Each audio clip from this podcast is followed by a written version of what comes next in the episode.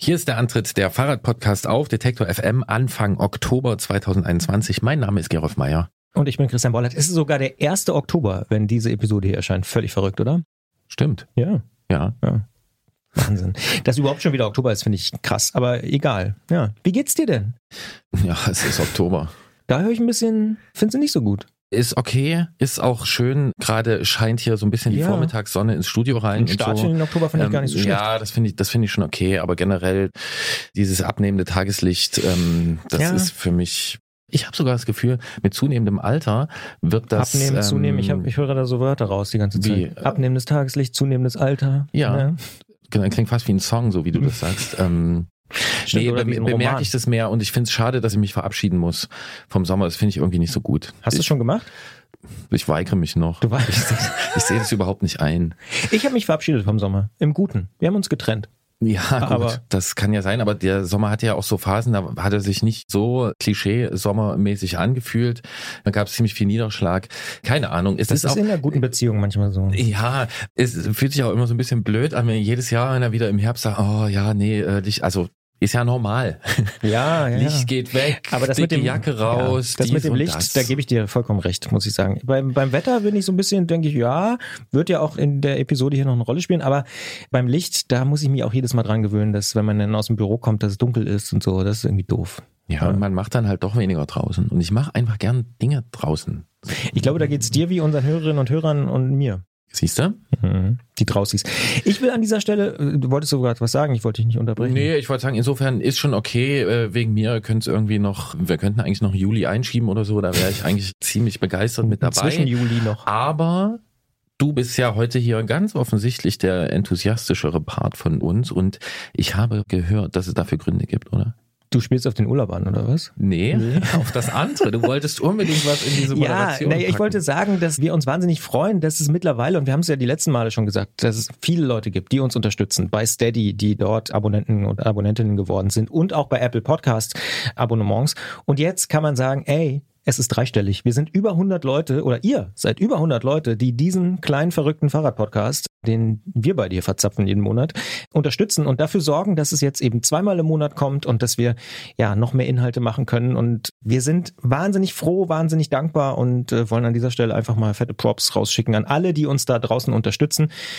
Ja, und wenn ihr es noch nicht macht, denkt gerne mal drüber nach. Es ist mittlerweile nicht mal mehr ein Cappuccino im Monat. Also Cappuccino wird ja auch immer teurer, deswegen. äh, ja, Es wird dunkler, Cappuccino wird teurer. ja, es ist ähm, bitter. Außer ja. in Italien, da ist es tatsächlich immer noch ganz, ja. mache ich dann im Juli, im 2. Juli dieses Jahres, dann fahre ich nochmal schnell nach Italien. Aber es gab noch was anderes, oder? Ja, bei Instagram. Instagram ist gerade das Medium der Stunde. Ich habe neulich einen lustigen Kommentar gelesen, dass sich jetzt Hauptstadtjournalistinnen und Journalisten panisch bei Instagram anmelden, um die Koalitionsverhandlungen zu verfolgen und Sondierungsgespräche, weil ja, ihr habt wahrscheinlich alle mitbekommen, dieses Instagram-Selfie von Baerbock, Lindner und Habeck und Wissing, Volker Wissing von der FDP, ähm, weil das so viral gegangen ist und äh, ja auch so ausgedeutet wurde, was da los ist und so. Und ihr seid über 500 Leute, die uns jetzt auch bei Instagram folgen. Also ganz offensichtlich gibt's viele von euch da draußen, die schon da sind bei Instagram. Ja. Bevor es losgeht, ein kurzer Spot. Bald starten ja wieder die Grand Tours mit viel sportlichem Ehrgeiz, medialer Berichterstattung und leider auch mit schlimmen Stürzen. Die Teilnehmenden sind hoffentlich gut abgesichert, denn im schlimmsten Fall müssen sie ihre Karrieren beenden, weil der Sturz es unmöglich macht, weiterhin zu fahren. Aber nicht nur im Sport, auch in jedem anderen Beruf kann eine Berufsunfähigkeitsversicherung sinnvoll sein. Der digitale Versicherungsmanager Clark kann euch helfen, die richtige Versicherung zu finden und schlägt euch passende Versicherungen vor. Und wenn ihr euch die Clark App holt und zwei eurer bestehenden Versicherungen hochladet, dann schenkt euch Clark mit dem Code Antritt34 einen 30 Euro Shopping-Gutschein. Den Link findet ihr in den Show Notes. Ihr schafft es auch noch, mich in irgendwelche Netzwerke zu treiben. Aber Christian, so ist der Lauf der Dinge. Ne? Also vor vier Jahren war das noch auf dem Balkon, da hat man sich noch da getroffen und da wurden Fotos gemacht. Jetzt ist das alles im Netz. Ne? Das wie vor vier Jahren, da wurde noch. Ach ja, der, ja, ja, ja, die, die, hm, die gescheiterten Koalitionsverhandlungen. Ja, aber ich weiß, dass du das mit Instagram jetzt nur als Brücke genommen hast oder das mit den Koalitionsverhandlungen, um auf Instagram zu kommen. Ehrlich gesagt, ich kenne mich mit Instagram nicht besonders aus. Ich so mittel Ähm, mittlerweile. Aber bei den 500 habe ich dann auch gedacht, hey, das ist wirklich eine Nummer. Ja, vor allen Dingen so schnell. Also das ist echt sehr, sehr cool. Ich bin da privat ja vor allen Dingen Kucheninfluencer oder Kuchenfluencer, Ja. äh, Kuchendetektor.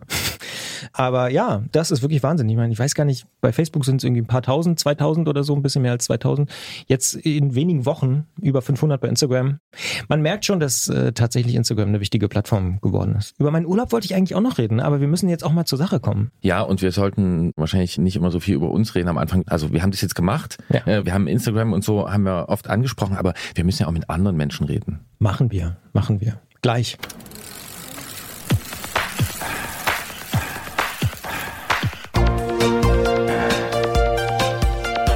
Antritt: Alles rund ums Radfahren bei Detektor FM.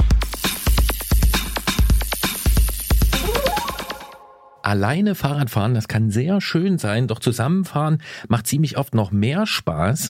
Und wer bisher gedacht hat, mehr zusammen als auf einem Tandem geht nicht, wird in dieser Ausgabe unseres Podcasts eines Besseren belehrt.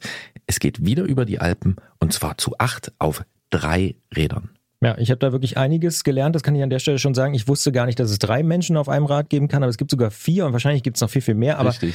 das klären wir alles noch ein bisschen auf in dieser Episode. Wir sprechen aber ganz am Anfang natürlich auch erstmal mit Jens Klötzer vom Tourmagazin über ein sehr wichtiges und Gerolf hat es vorhin schon angesprochen, jetzt in den nächsten Wochen und Monaten immer wichtiger werdendes Thema, denn die Jahreszeit ändert sich ja. Es wird ein bisschen dunkler und es wird vor allen Dingen auch ein bisschen nasser. Es geht um Schutzbleche. Da kann man übrigens auch Licht anmontieren, aber darüber haben wir gar nicht gesprochen. Wer jetzt denkt, dazu gibt's kaum was zu sagen über Schutzbleche, der sollte vielleicht mal diese Episode hören, denn ich habe einiges gelernt über Schutzbleche, einige neue Fachbegriffe, die Fenderline zum Beispiel, die Fenderline und ich habe erst die Fenderline verstanden, aber das werden wir auch auflösen im Podcast. Wahnsinnig äh, interessant, was man alles über Schutzbleche lernen kann. Hätte ich nicht gedacht. Unsere schöne Fahrradwelt, die lässt sich in viele verschiedene Gruppen einteilen. Da gibt's die Sportler und die Alltagsfahrer, die Mountainbikerinnen und die Gravelbike-Piloten, die Lastenradcrew und die Rennradmeute. Und es gibt die Schönwetterfahrer und die mir ist alles egal, ich fahre nämlich immer Gruppe. Zumindest Teile der Redaktion dieses Podcasts zählen sich zu eben jenen Allwetterradmenschen, denn sie wissen, wenn man sein Rad und sich selbst richtig ausrüstet, kann man bei wirklich fast jeder Witterung fahren. Denn gegen Nässe von unten helfen zum Beispiel Schutzbleche. Allerdings gibt's da ziemlich viele verschiedene Typen und wir haben ziemlich viele Fragen. Darum sprechen wir einfach drüber mit unserem Technikfuchs Jens Klötzer vom Tourmagazin, den wir diesmal in der Redaktion erreichen, also fernmündlich sozusagen. Hallo Jens. Hallo, grüßt euch. Steigen wir direkt mit der harten Frage ein. Wann ist ein Schutzblech ein gutes Schutzblech? Ein gutes Schutzblech ist vor allen Dingen mal breit genug, es ist lang genug und klappert nicht. Das reicht eigentlich schon. Ja, da sind wir fast fertig mit diesem Beitrag, wollen aber trotzdem nochmal nachfragen, was heißt breit genug? Wovon hängt das ab und gibt es da sowas wie eine Faustformel? Also hängt klar von der Reifenbreite ab. Ne? Das Schutzblech muss natürlich den Reifen vollständig abdecken und eigentlich noch ein bisschen mehr, weil sonst das Wasser dran vorbeispritzen kann. Ich würde mal sagen, so 10 Prozent mehr als die Reifenbreite ungefähr. Das reicht in der Regel. Und es hängt natürlich auch noch davon ab, was durch den Rahmen passt. Ne? Wenn das der Rahmen nicht zulässt, dann sind die Schutzbleche ein bisschen zu schmal. Und dann sollte ich lieber einen schmaleren Reifen fahren, damit ich gut geschützt bin. Hm, Ich kenne das so mit 10 Millimeter mehr, weil wenn ich jetzt bei einem 25 Millimeter Reifen 10 Prozent nehme, ein zweieinhalb Millimeter breiteres Schutzblech könnte doch ein bisschen eng werden, oder? Ja, das ist knapp. Also klar, bei so einem schmalen Reifen, da würde ich auch ein bisschen mehr rechnen. Aber so die meisten Reifenbreiten, die sind ja schon ein bisschen breiter. Und äh, klar, je breiter, desto besser. Zehn Prozent mehr sind Minimum. Das heißt, du würdest meiner These von ein Zentimeter mehr darf sein auch zustimmen. Ja, bei einem Stadtrad, das jetzt irgendwie so 40, 50 Millimeter Reifenbreite hat, ein Zentimeter mehr, äh, ist man gut beraten, auf jeden Fall. Dann steigen wir noch tiefer ein. Wir haben auch über die Länge des Schutzbleches gesprochen. Was heißt denn lang genug? Mm, Es kann eigentlich nicht lang genug sein, je länger, umso besser. Also mindestens sollte es mal über die Radnabe reichen, also die Hälfte des Rades mindestens abdecken. Vorne ist es so, da kann es wirklich fast bis zum Boden reichen, weil je länger das vorne ist, desto mehr schütze ich nicht nur mich, sondern auch das Rad. Also gerade unten die Füße und der Antrieb, die werden von dem hochschleudernden Wasser schon ganz schön vollgespritzt und da muss ein Schutzblech schon fast 10 Zentimeter über dem Boden enden, damit es das noch schützen kann. Hinten muss es vielleicht nicht ganz so weit reichen. Aber wenn ich dann noch meinen Hintermann schützen will, der hinter mir fährt, dann muss es schon auch weit über die Radnabe nach unten reichen, damit der nichts mehr abbekommt. Macht es eigentlich Sinn, das vordere Schutzblech auch weit nach vorn zu ziehen, also über den Scheitelpunkt des Reifens hinaus? Macht auch Sinn. Also eigentlich haben alle Schutzbleche noch so mal einen Überstand nach vorne und der ist einfach dazu da, dass man das hochgeschleuderte Wasser vom Fahrtwind nicht wieder ins Gesicht bekommt. Also so ein Spray. Das nimmt man meist gar nicht so wahr, weil wenn es eh regnet, hat man ja sowieso irgendwie Wasser im Gesicht. Aber wenn man mal ein Schutzblech gefahren ist, das da noch weit nach vorne hinaus äh, geht, dann merkt man schon, dass das auch schützt. Ja. Ich selber fahre tatsächlich auch Schutzbleche in meinem Alltagsrad, die sehr sehr lang sind und denke immer, oh ja, das ist ziemlich gut und funktioniert auch ganz gut. Und dann sehe ich aber manchmal Leute, die haben an so langen Dingern dann noch so Lappen, so Spritzlappen oder wie die heißen. Warum machen die das? Ja, weil die äh, gekauften Schutzbleche nicht lang genug sind. Und sie haben dann halt mitbekommen, dass so ein Lappen äh, die Füße schont und auch die Kette. Das ist schon sinnvoll. Und die Lappen, die können ja auch fast auf dem Boden schleifen, ne? Manchmal sieht man die richtig lang. Ja, irgendwann ist es auch zu viel. Also so 10 Zentimeter über dem Boden, das reicht eigentlich. Man kann natürlich die Lappen auch noch bis zum Boden ziehen. Solange sie nicht schleifen, ist das okay. Und ja, sie nehmen nicht viel Gewicht mit und kosten fast nichts. Kann man sich auch selber basteln aus einem alten Reifen übrigens. Also du hast vorhin gesagt, breit genug, lang genug und du hast gesagt, klappert nicht. Wie bekommt man es denn hin, dass ein Schutzblech nicht klappert? Ja, äh, ist natürlich eine Frage der Befestigung. Und auch da gibt's gute und schlechte Systeme. Ja, ein gutes Schutzblech hat vor allen Dingen viele Befestigungspunkte, weil je mehr Befestigungspunkte ich habe, desto weniger neigt es dazu zu wackeln und wackeln bedeutet, dass es sich irgendwann löst und es klappert. Und deswegen gibt es Streben, also ein Punkt irgendwie am Gabelkopf, das reicht nicht. Es gibt dann noch ein paar Streben, die, die dann weiter unten ansetzen. Hinten ist das Schutzblech noch ein bisschen länger, und da gibt es dann meistens zwei Paar Streben. Besser ist dann noch ein Gepäckträger, der das irgendwie oben nochmal fest fixiert. Wenn der fehlt, geht zwar auch, aber vibriert dann schon ganz schön, äh, wenn man durch ein Schlagloch fährt. Und die Erfahrung sagt halt auch, ein Schutzblech, das vibriert, geht auch schnell kaputt. Also gerade an den Befestigungspunkten reißt dann sowas dann aus. Und ja, da sind viele Befestigungspunkte sinnvoll und ja, gute Klemmen, Schrauben. Es gibt da verschiedene Systeme, wie das dann miteinander verbunden wird. Aber auch da gibt es Gutes und Schlechtes. Aber heißt nicht auch viele Befestigungspunkte, viele Stellen, wo es klappern kann? Äh, nee, weil wenn sich dann eine löst, dann halt noch ein paar andere und dann klappert es noch nicht so schnell. Wenn man jetzt sich angeregt durch dieses Gespräch an das Thema Schutzblech äh, annähert und sich so richtig reinfrisst und mal genau hinschaut, dann sieht man, dass manche vordere Schutzbleche oder ziemlich viele vordere Schutzbleche mit solchen kleinen Plastikteilen am Rahmen befestigt werden. Hinten ist es aber nicht so. Was haben diese Plastikteile für eine Funktion? Ähm, du meinst an den Streben solche. Zwischen Strebe und Gabel. Also die Strebe, die Metallstrebe wird nicht selbst an die Gabel geschraubt, sondern ist so ein Plastikteil dazwischen.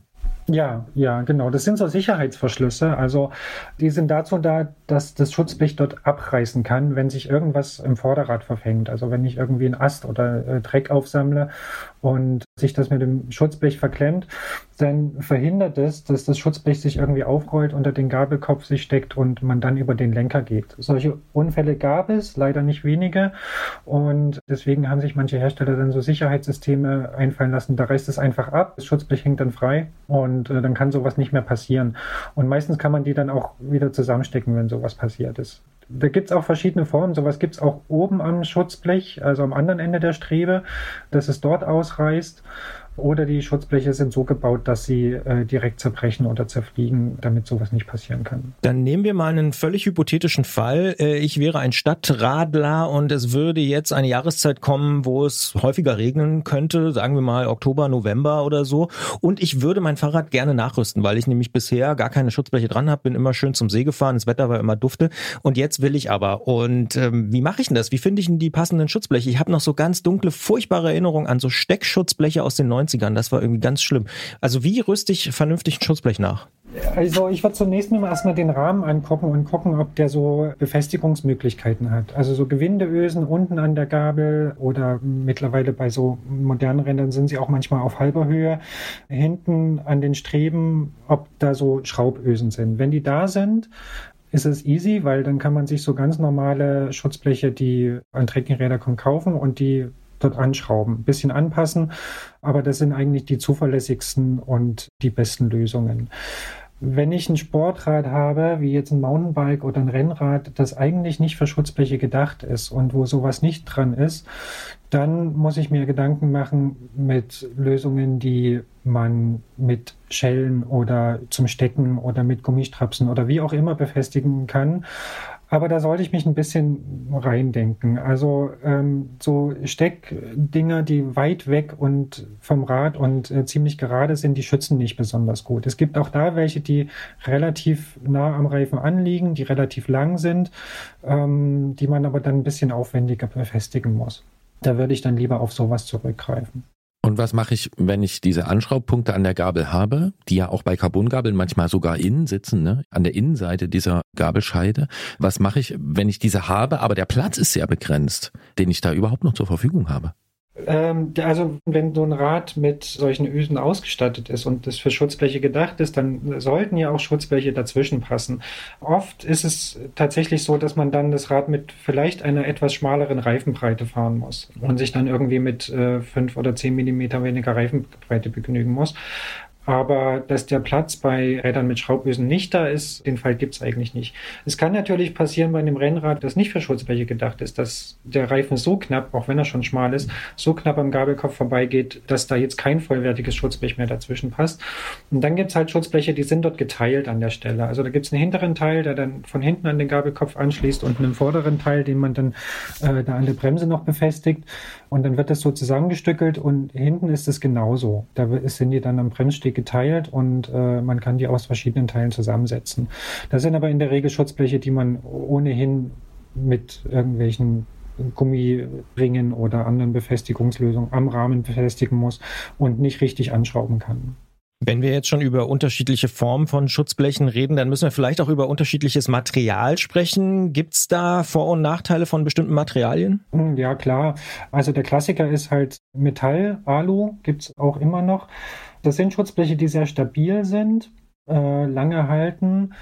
Aber wenn sie mal klappern, dann klappern sie halt laut und sie sind auch relativ schwer die meisten Schutzbleche, die in der Zwischenzeit verkauft sind, sind aus Kunststoff. Ähm, aus einem Material, das auch mal knicken kann und dann irgendwie doch trotzdem in die richtige Form wieder zurückgeht, was deutlich leichter ist und natürlich auch günstiger zu produzieren. Ja, wer es noch ein bisschen edler haben möchte, Carbon gibt's auch. Zwar selten und teuer, aber so manche Anbieter bieten es an. Ist natürlich super leicht und was für Freaks und äh, Holz gibt's auch. Also man kann sich auch Holzschutzbleche dran schrauben, ist zwar äh, eher so für den Style und für Schönwetterfahrer, aber auch das ist eine Möglichkeit. Stichwort Freaks, gibt es auch Titan? Habe ich noch nicht gesehen. Ähm, macht, glaube ich, aber auch wenig Sinn. Also ist wahrscheinlich wahnsinnig teuer zu verarbeiten, so ein dünnes Titanblech und bietet, glaube ich, kaum Vorteile. Kann mir zumindest keine, keine großen erschließen. Ich habe schon mal welche gesehen. Ja, ja. Gut, ich glaube dir sofort, gibt nichts, was es nicht gibt, aber schon eher selten.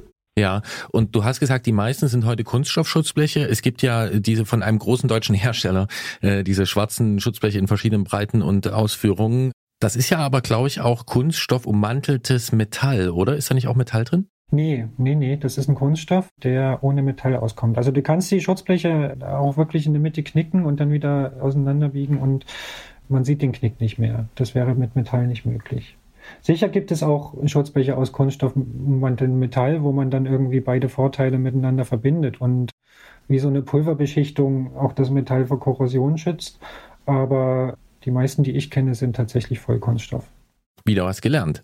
So, jetzt stellen wir uns vor, äh, unser Rat, unser Stadtrat oder Christians Stadtrat, was hier nachgerüstet werden soll, das ist da, die Befestigungsmöglichkeiten sind hypothetische da. Überlegung. Ja. Äh, und die Schutzbleche sind auch da und Christian montiert das jetzt und er findet, das sieht ziemlich scharf aus, wenn ich die Schutzbleche so richtig ganz nah an den Reifen montiere. Ist das eigentlich eine gute Idee? Ähm, ja, ganz nah ist relativ. Also natürlich sieht es scharf aus, aber man sollte einen Sicherheitsabstand lassen. Also so einen Zentimeter zwischen Reifenaußenkante und Schutzblechinnenfläche wäre schon ganz gut, weil es kann sich immer mal irgendwas verfangen oder der Reifen setzt sich mit Dreck zu. Das ist ja ganz normal, auch bei Mistwetter. Und dann schleift es halt und im schlimmsten Fall verklemmt sich's und das darf halt nicht passieren. Deswegen ist so ein bisschen Abstand schon ganz gut. So ein Schutzblech bewegt sich ja auch ein bisschen während der Fahrt, egal wie fest man das da schraubt. und deswegen ein Zentimeter Abstand wäre schon nicht schlecht. Es sieht aber auch immer noch scharf aus, wenn das Schutzblech ein bisschen Abstand hat, aber penibel parallel dem Reifenumfang folgt. Also dafür muss es nicht ganz nah ran. Also ich lerne auf jeden Fall schon, es darf nicht zu weit weg sein und es soll aber auch nicht zu nah dran sein. Ganz genau, ja. Und das scharf Aussehen kommt daher, dass es überall den gleichen Abstand hat. Mhm. Und dann nennt man das, da gibt es nämlich auch einen Fachbegriff dafür, die Fenderline. Die Fenderline. Ja, habe ich wieder was gelernt, aber das ist, glaube ich, genau das, was ich meine. Ja, ich wollte es hier auch mal reinbringen, weil wir sammeln ja Begriffe und Christian, der hat jetzt auch schon wieder was lernen dürfen. Ja, ähm, Drängelgitter, Defenderline, ich lerne jede Menge. Ja. Oh Gott, die Drängelgitter. Ja. ja, Jens, was müssen wir noch zu Steckschutzblechen sagen? Also du sagst, die, die schützen jetzt nicht so gut, aber da gibt's ja jetzt auch ganz viele verschiedene Formen. Zum Beispiel fahren ja auch so, naja, junge Menschen auf ihren Rennrädern rum und die haben manchmal am Sattel wie so Zungen, die da rauskommen. Bringt das was? Oder machen die das für einen Style? Nee, die machen das nicht für einen Style. Natürlich bringt das was. Also es verhindert auf jeden Fall mal einen nassen Hintern, ne, der am Rennrad dann schon echt unangenehm sein, weil man vielleicht auch sehr lange im Regen fährt. Das ist halt minimalistisch, weil sonst schützt es nichts. Also das Wasser spritzt mir immer noch auf den Rücken und von hinten an den Kopf und äh, es schützt auch nicht das Fahrrad. Also ein gutes und langes Schutzblech schützt ja nicht nur den Fahrer, sondern auch das Fahrrad. Und gerade wenn man oft und viel im Regen fährt, weil man vielleicht jeden Tag fährt, dann macht sich das bezahlt, wenn man so viel wie möglich auch vom Fahrrad schützt, weil der Verschleiß weniger ist und äh, man auch nicht so oft putzen muss oder nicht so viel. Endlich kann ich auch mal ein Fachwort einbringen. Die Dinger heißen, glaube ich, Ass-Saver, also Arschretter. Ja, und das trifft's auf den Punkt. Mehr ist es am Ende nicht. Ja, und jetzt hast du so viel über tolle Schutzbleche erzählt, dass wir uns ein Fahrrad gar nicht mehr ohne vorstellen können. Warum werden denn trotzdem manche Räder ohne Schutzbleche ausgeliefert? Denn naja, es ist ja äh, an manchen Rädern findet man es halt überflüssig oder es wird dem Anspruch untergeordnet. Also so ein Mountainbike oder ein Rennrad, die sollen halt möglichst leicht konstruiert werden. Und wenn es dann noch Sport- und Freizeiträder sind, die überwiegend bei schönem Wetter rausgeholt werden, dann kann man auf so ein Schutzblech einfach auch verzichten ist auch im Gelände, also wenn man wirklich Gelände fährt, da ist es so ein bisschen zwiespältig. Es gibt Menschen, die äh, sagen, mit einem Schutzblech sollte man nie ins Gelände fahren weil da die Gefahr ist, dass sich irgendwas verkeilt, verklemmt, dann doch schon höher wird als auf der Straße. Und ja, deswegen gibt's Räder ohne Schutzbleche. Und auch ein Radprofi, wenn er ein Regenrennen vor sich hat, wird nie ein Schutzblech dran bauen. Der wird die Qual aushalten, weil er die 800 Gramm Mehrgewicht und vielleicht auch schlechtere Aerodynamik eben nicht haben will und das äh, dem Ziel unterordnet. Deswegen gibt's genügend Räder ohne Schutzbleche. Obwohl ich mir das auch ein schönes Bild vorstelle, wie jemand so am Berg anhält und erstmal ein Schutzblech montiert oder so oder sein Rad wechselt auf ein Schutzblechrad. Ich fände es schon in der Startaufstellung cool. Ich müsste aber erstmal das OCI-Reglement blättern. Ich weiß nicht, ob sie erlaubt sind. Ich glaube wahrscheinlich nicht. Mir fiel beim Thema Mountainbike noch ein, dass man da trotzdem an einigen Rädern, gerade auch die, die in etwas gröberen Gelände bewegt werden, trotzdem so eine kleinen Schutzbleche in der Gabelbrücke äh, montiert sieht. Kennst du das? Also die sind nicht besonders lang, vielleicht so 20 Zentimeter oder so. Ja, kenne ich und äh, sowas gibt's auch hinten ganz kurze Sachen. Ich bin jetzt nicht so der Mountainbiker und äh, zuerst hat sich mir der Sinn nicht so richtig erschlossen, aber das können nur Schutzbleche sein, die das Material schützen. Also da die Federgabel, diese freiliegenden Tauchrohre, die sind natürlich dem Dreck und Schlamm ausgesetzt und der richtet da ziemlich viel Schaden an. Und das gleiche gilt für den Dämpfer hinten. Und das sind so Mini-Schutzbleche, die die eben schützen und verhindern, dass sich da diese beweglichen Teile mit Schlamm zusetzen. Ja, und ich glaube, gerade wenn es besonders schlammig ist und der Schlamm so rumfliegt, ist das manchmal ganz praktisch an der Gabelbrücke, weil das nämlich auch verhindert, dass dir der grobstollige Reifen den Schlamm direkt oben in die Augen feuert, weil du da quasi drüber hängst. Das ist, glaube ich, da auch so eine kleine Schutzfunktion. Aber da geht's halt nicht um sauber bleiben, sondern einfach um sichtfrei. Ja, also ähm, so ähnlich wie der S-Saver. Rennschutzbleche. Was mich am Ende jetzt noch interessieren würde, wir haben ja vorhin über, wie habt ihr es genannt, scharfe Schutzbleche, wenn es scharf aussieht, wie hast du es genannt, die Defenderline? Fenderline. Ja, Denk ja. einfach an Kevin Fenderline. ähm, da ist mir noch eine Frage eingefallen, weil ihr ja bei der Tour und du ja auch als alter Technikfuchs euch viel mit so Aerodynamik beschäftigt und so und Windkanal. Habt ihr das mal irgendwie gecheckt, ob Schutzbleche ein Fahrrad langsamer oder vielleicht sogar mit einer guten Defenderline auch schneller machen? Fenderline, Christian, nicht die Fenderline. Ah, nur Fenderline, okay.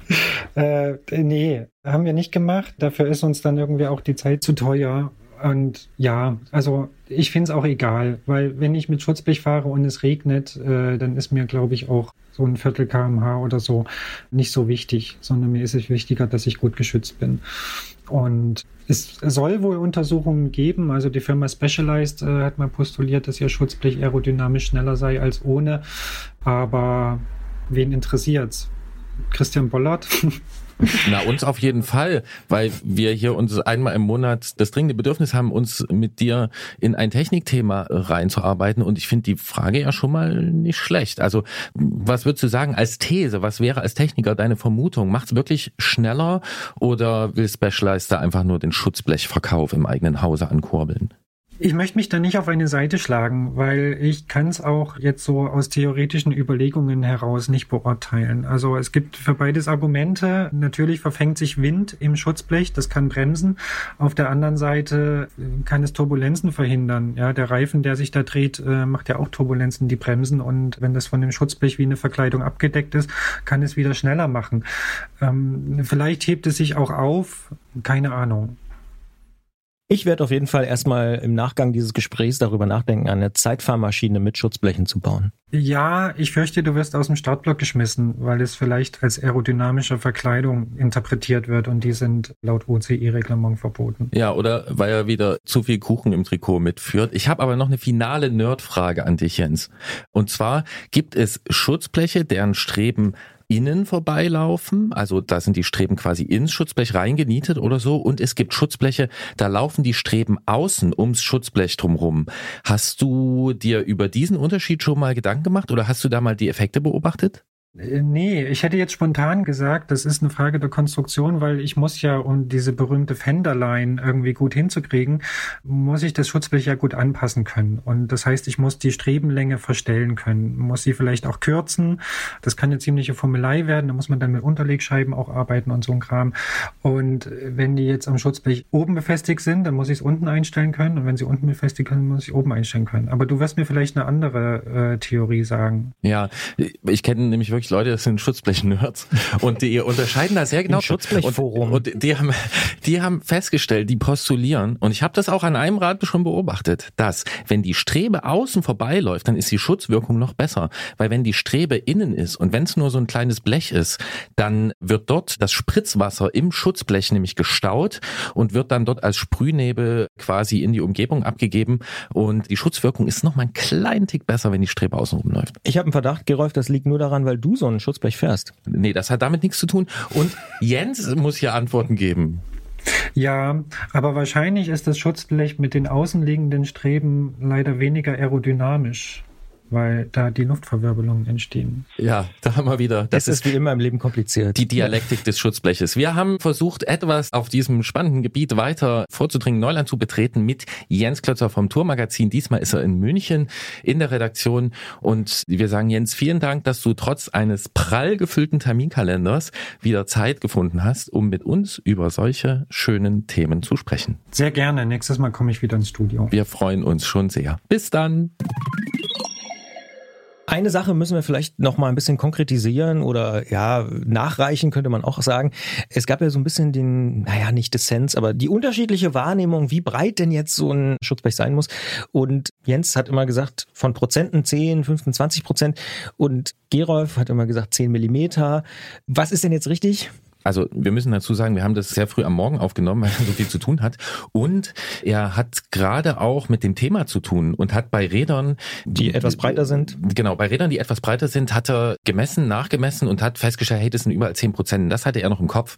Und ich will mir jetzt nicht selbst recht geben, aber natürlich ist es so, äh, nein, nicht, dass ich recht habe, aber ja. es ist so, dass ein Schutzblech zehn Millimeter breiter sein sollte, mindestens, also an jeder Seite des Reifens fünf Millimeter überstehen. Das hat auch Jens dann nochmal bestätigt danach und er hätte das gern noch klargestellt. Und, das wer, wir an dieser Stelle gemacht. wir, wenn wir Jens Klötzers Wünschen nicht nachkommen würden, wir wären ja bescheuert. Absolut. Und ich muss auch sagen, ich habe was gelernt. Defender Line. Ich habe irgendwie gedacht, wegen Defend, wegen Verteidigung. Das eigentlich ja, finde ich auch, auch ja. ganz gut. Die, die Verteidigungslinie. Die Defense, Nein. Die Defense Line Nein. fürs Rad. Ja, nee. Nein, Woher kommt das her, Fender? Fender Line, weißt du das? Na, Fender ist das Schutzblech.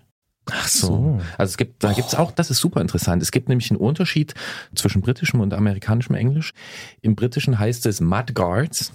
Ja, das ergibt ja auch viel mehr Sinn. Ja, ja. Mhm. Und äh, der Amerikaner sagt Fender. Ah ja. Naja, im Amerikanischen Äh, bin ich nicht so zu Genau, Hause. und, weißt und du, das ist da, dann da halt, merkt man das einfach. Ja, das ist dann halt die Linie, ne, die sich schön um den Reifen legt und wenn die immer den gleichen Abstand zur Felge und zum Reifen, dann sieht das halt besonders gut aus. Scharf, hast du vorhin gesagt. Ja, das habe ich dir so ein bisschen. Ja, du wolltest in- mich da Ja, ich glaube, dass du schon insgeheim Wert drauf legst, dass dein Stadtrat scharf aussieht. Aber es hat auch mit der Fenderline, das hat natürlich einen stilistischen, optischen Hintergrund, aber auch einen funktionalen. Denn wenn zum Beispiel die Fenderline sich verjüngt, also wenn der Einlass, dort wo der Reifen und das Schutzblech rotiert, wenn der größer ist und dann wird es enger, das kann auch blöd sein. Wenn du zum Beispiel, wie man das hier manchmal hat bei uns im Auenwald, da hat man so Blätter. so Blätter und so einen pappigen Boden, dann zieht es da rein und dann hast du dann irgendwann dein Schutzblech voll und da es enger wird, Ein Fropfen. findet Pfropfenbildung statt. Und wenn öfter Pfropfenbildung stattfindet, dann kann auch das sehr nerven. Ja. Ja, ich lerne Das hier ja- jedes Mal bei jeder Aufzeichnung auch irgendwas dazu. Fenderline. Schreibe ich mir ganz dick in meinen Ja, und äh, ähm, Fachbegriffkalender. Jetzt kommt ein Beitrag, eine Ausfahrt des Monats, bei der auch wir einiges gelernt haben, die ich mit großer Sympathie diesen Gesprächstermin gemacht habe und ich bin nicht enttäuscht worden. Und ich kann so viel sagen, es ist alles dabei, außer Nachtzüge, was du liebst. Da muss ich nochmal drüber nachdenken. Ich liebe so viele Sachen. Ihr wisst es und wir betonen es ja auch immer wieder hier in diesem Podcast. Der Antritt ist keine Einbahnstraße hier bei Detektor FM und in der Ausfahrt des Monats, da sprechen wir in jeder Ausgabe dieses Podcasts mit einer Person über ein Erlebnis, das er oder sie auf dem Rad gehabt hat. Mittlerweile muss man sagen, einmal im Monat sprechen wir über so eine Geschichte. Egal ob Weltreise oder Trainingsfahrt, ob Hochleistungserlebnis oder entspanntes Gleiten auf Alltagswegen, nimmt uns bitte ein Stück mit auf eure Ausfahrten und das macht ihr dankenswerterweise ja seit Jahren und wir freuen uns darüber. Wir freuen uns sehr darüber, denn wir haben hier den Hinweis auf eine Geschichte, die mich doch sehr reizt, denn wir sprechen in dieser Ausgabe mit Jochen. Der hat uns geschrieben und von einem ziemlich interessanten Urlaub berichtet. Zwei Familien mit insgesamt acht Menschen fahren auf drei Fahrrädern über ein Gebirge, die Alpen natürlich. So ist es passiert im September und wir müssen nachfragen. Darum sagen wir Hallo nach Tamm bei Ludwigsburg. Hallo Jochen. Hallo Gerolf, hallo Christian. Jochen, zu acht in den Urlaub auf drei Fahrrädern. Was sind das für Räder und wie verteilt ihr euch darauf? Ja, das ist eine spannende Frage. Wir sind zu, ja, wie du sagst, zu acht über die Alpen geradelt. Ähm, das Ganze auf einem Quad. Das ist ähm, ein Vierer-Tandem, quasi wie ein Tandem, wo zwei drauf sitzen können, nur das Ganze nochmal in doppelter Länge mit vier Personen hintereinander auf einem ja, quasi Vierer-Tandem, das ist das Quad. Und dann noch zusätzlich zwei, in Anführungszeichen, normale Tandems, ähm, wo jeweils zwei Personen drauf sitzen. Und damit kommt man dann mit drei Fahrrädern auf acht Sitzplätze. Für Gerolf ist das vielleicht nicht so überraschend, für mich ein bisschen schon. Wie kommt es denn, dass ihr so viele Tandems und sogar einen Quad im Freundeskreis habt? Ja, es ist so, dass meine Frau und ich einfach aufgrund von unterschiedlicher sportlicher Leistungsfähigkeit, sage ich mal, ähm, schon bevor wir verheiratet waren, uns irgendwann überlegt haben, wie wir trotzdem gemeinsam schöne Fahrraderlebnisse bekommen. Und damals auf das Thema Tandem aufmerksam geworden sind und uns dann irgendwann auch eins angeschafft haben. Und ähm, über den Europa-Importeur der Marke äh, Santana, da, von der Marke sind die Tandems, der einmal jährlich auch so Tandem-Treffens organisiert, sind wir dann auch ja, mit anderen Tandem-Enthusiasten, sage ich mal, in Berührung gekommen. Und als dann irgendwann die Kinder da waren, bei uns und äh, irgendwann zu groß wurden für den Anhänger, haben wir uns dort inspirieren lassen und gesehen, dass es das Ganze auch noch als längere Gespanne gibt. Und da war dann der nächste logische Schritt eigentlich, aus dem Zweier-Tandem irgendwann ein Vierer-Tandem zu machen, sodass wir da alle Familienmitglieder zusammenfahren können und auch gemeinsam am Ziel ankommen. Und dort haben wir auch die befreundete Familie kennengelernt, die dann auf den zwei Tandems mit uns über die Alpen gefahren sind. Das heißt, ihr seid Tandem-Enthusiasten. Richtig, ja. Und so viel darf ich vielleicht sagen, mit Santana habt ihr natürlich auch ganz oben ins Regal gegriffen. Ich kenne das Fahrgefühl auf einem Tandem ziemlich gut und ich bin natürlich Fan, vielleicht hat man es schon gemerkt. Ich bin auch schon mal Triplet gefahren, also ein Dreier-Tandem. Das war in der Ebene und bergab noch mal schneller als ein klassisches Tandem. Aber ich habe ehrlich gesagt keine Ahnung, wie sich ein Quad in Fahrt anfühlt. Beschreibt es doch mal bitte. Ja, du sagst es gerade selber, mit dem Triplet ist man schon etwas schneller unterwegs. Mit dem Quad ist es so, dass es vor allem in der Ebene und bergab natürlich genial ist, weil alle vier Personen in perfektem Windschatten hintereinander sitzen und man somit tatsächlich auf ja, deutlich höhere Geschwindigkeiten kommt, als es der Fall wäre, wenn jeder auf dem Einzelfahrrad unterwegs wäre. Der Effekt, der bricht allerdings ab, sobald es bergauf geht. Und dann wird das Ganze doch auch wieder richtig anstrengend. Insofern, ja, auf der Ebene und bergab ein Riesenspaß, äh, einfach auch durch die höhere Geschwindigkeit, die man da in der Gruppe erreicht. Bergauf muss man sich aber genauso wie auf dem Einzelrad dann doch wieder genauso anstrengen und ja, aber in Summe ein Riesenspaß, vor allem, dass man eben auch mit der Familie was gemeinsam unternehmen kann, gemeinsame Radfahrten machen kann und den Leistungsunterschied gerade altersbedingt oder durch Trainingszustand bedingt oder so eben perfekt ausgleichen kann. Hm, jetzt müssen wir noch kurz klären, damit wir das gut vor unserem geistigen Auge haben. Wer sitzt vorn und wie alt sind die beiden Kinder? Ähm, das ist so, dass ich vorne sitze als Captain und die Kinder und meine Frau sitzen dahinter, äh, durchgemischt. Erst der ältere Sohn, dann meine Frau und der jüngere Sohn hinten. Ähm, die Kinder sind momentan elf und zehn Jahre alt. Allerdings auf dem Quad mitgefahren ist der Jüngere schon ja, mit knapp drei Jahren. Ich glaube, mit zweieinhalb ist er das erste Mal aufgestiegen. Das Ganze lässt sich so ein bisschen auch ja, mit entsprechendem zusätzlichen Tretlager am Rahmen und so weiter auch flexibel gestalten, sodass quasi das Fahrrad mitwächst von klein auf bis ja, zum Erwachsenenalter eigentlich. Jetzt muss ich vielleicht die Dummi-Frage stellen, aber du hast es schon beschrieben mit dem Windschatten und so. Ich nehme an, die vier sitzen hintereinander und nicht zwei nebeneinander. Ja, genau, das ist richtig. Alle vier hintereinander. Und damit, ja, solange es eben nicht um enge Kurven geht und so weiter, alles perfekt im Windschatten. Jetzt muss ich ihn natürlich auch fragen, wir haben es schon gesagt, ihr seid über die Alpen, aber von wo nach wo hat euch denn die Reise im September jetzt geführt? Ja, wir sind in Telfs in Österreich gestartet und sind dann das Inntal hochgeradelt über den Norbertshöhe, Reschenpass und dann das Etschtal runter. Schön nach Italien ins mediterrane Klima und dort dann auch das Etschtal weitergefahren, Meran, Kalterer See, äh, Rovereto und von dort dann als letzte Etappe nochmal über den Passo St. Giovanni, dann rüber an den Gardasee und dann am nördlichen Gardasee in Torbole war dann, sage ich mal, das Ziel unserer Transalp. Ähm, Unterkunft dann in Arco, nicht weit weg vom Gardasee, aber sagen wir mal so das Sehnsuchtsziel, auf das alle immer hingesteuert haben, war eigentlich der nördliche Gardasee und äh, das Eis dann im Ziel. Ich erkenne eine kleine Serie. Ich glaube, ab zwei Ausfahrten des Monats ist schon eine Serie. In der letzten mit Kerstin sind wir auch über den Reschenpass gefahren, akustisch. Ähm, ihr habt es auch gemacht, aber wir konnten an dieser Ausfahrt mit einem Quad und zwei Tandems natürlich nicht vorbeigehen. Deswegen sei uns die Serie erlaubt. Ähm, du schreibst in deiner Mail unter anderem von Bonushöhenmetern bei der Unterkunftssuche. Und jetzt hast du ja vorhin schon gesagt, sobald es ein bisschen bergauf geht, ist es nicht mehr ganz so spritzig. Beschreib doch mal die Situation. Ja, also es ist so, dass wir, um eben flexibel zu sein, auch mit den Tagesetappen, was das Wetter angeht und so weiter, sind wir eigentlich immer mm, ja, so unterwegs, dass wir immer nur für die nächste Nacht am Tag davor die Unterkunft vorbuchen. Wenn absehbar ist, wie gerade so der, die Lust und Laune bei allen Fahrern ist und wie weit man sich dann auch auf der Strecke äh, weiter bewegen möchte. Und an dem Tag, wo klar war, dass wir ja irgendwo zwischen Meran und Kalterer See ähm, nach einer Unterkunft suchen möchten, war das mit der Unterkunftssuche gar nicht so einfach. Am Schluss war klar, okay, wir fahren ein paar Kilometer mehr und bis nach Kaltern. Und dann habe ich eben rund um Kaltern auch versucht, eine Unterkunft zu ergattern. Das Ganze ist dann auch gelungen und wir dachten, ja, das sind bloß ein paar, sagen wir mal wenige Kilometer rechts abseits der Route, das Hotel. Und haben aber, als wir das Hotel ausgewählt haben, auf der Karte wohl etwas die Höhenlinien übersehen und äh, als wir dann kurz vor dem Hotel waren, schon ja kalterer Ortsschild und so weiter und die Route dann irgendwann rechts abgezweigt ist und dort der Mendelpass angeschrieben war, sind dann doch alle etwas äh, unruhig geworden und wir haben gemerkt, ups, die letzten Kilometer zum Hotel geht es nochmal ganz schön steil bergauf und ja, da sinkt natürlich dann auch etwas die Laune im Gespann. Aber nachdem das Hotel einen tollen Pool hatte und für die Kinder ein Trampolin und so weiter, waren im Ziel dann alle wieder versöhnt. Ja, aber die letzten Meter zum Hotel, als es dann nochmal 15 Prozent Rampen hochging, ja, war die Motivation kurz etwas im Keller. Stichwort Motivation und Gespann. Ihr wart sechs Tage zusammen unterwegs als Gespann und auf dem Rad kann man sich ja logischerweise nicht so richtig aus dem Weg gehen. Ist vielleicht ja auch ganz schön, aber in solchen Situationen, wo es dann 15 Prozent Rampen geht, kann es ja auch schwierig sein. Wie war es? Eher Vorteil oder Nachteil, so sechs Tage auf engstem Rad? Ja, also es ist so, dass wir ich würde sagen eher Vorteil, ja, weil man durch das, dass man eben gemeinsam auf dem Rad ist, wenn bei einem vielleicht die Motivation gerade mal nicht ganz so hoch ist, man das ein Stück weit einfach wieder ausgleichen kann. Ja, wenn ein Kind zum Beispiel im Moment eher, ja, eher weniger Lust hat, jetzt Vollgas mitzutreten, dann können die anderen drei das wieder ausgleichen. Insofern würde ich sagen eher Vorteil.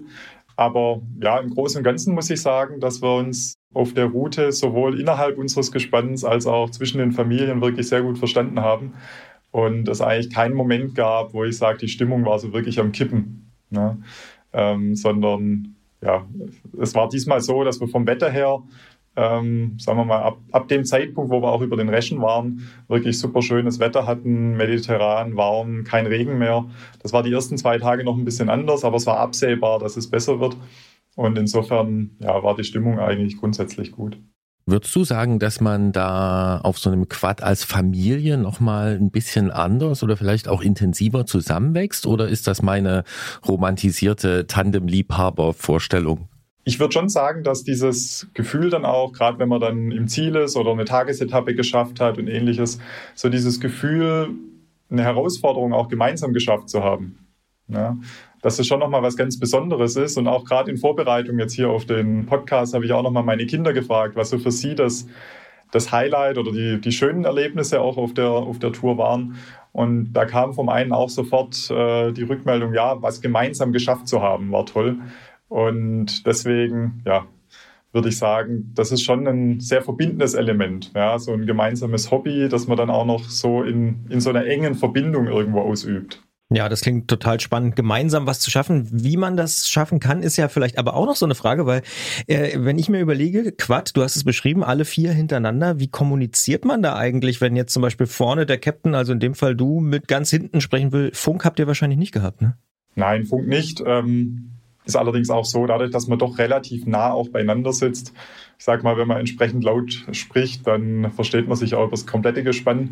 Ansonsten werden auch mal ja, Infos, die nicht ganz ankommen, werden einfach weitergereicht, sodass dann der eine Sohn eben, wenn ich vorne was sage, das nochmal nach hinten weiterruft oder so, ähm, falls es dann doch zu leise war und die Nachfragen kommen kann mal, wenn der Wind ungünstig steht oder so passieren, aber ansonsten kann man sich auch direkt unterhalten. Die Entfernung ist dann nicht so groß. Also Prinzip stille Post. Genau.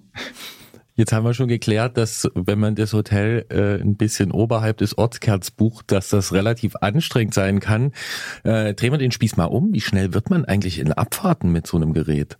Ja, also ich bin eigentlich kein Freund davon, zu viel zu bremsen ähm, weil die Bremsen werden gerade bei einem Vierergespann dann doch relativ schnell heiß. Das heißt, es ist doch besser vor den Kurven hart anbremsen, danach auch wieder laufen lassen.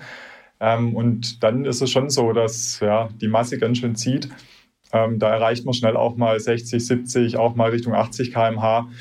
Schneller, denke ich, sind wir jetzt in der Tour sicher nicht gefahren, weil es dann auch in den Abfahrten doch immer irgendwann auch kurvig wird. Aber wenn man es einfach nur laufen lassen würde, dann kann durch die Länge des Gespanns und das Gewicht kann man da ganz ordentlich Geschwindigkeit aufnehmen.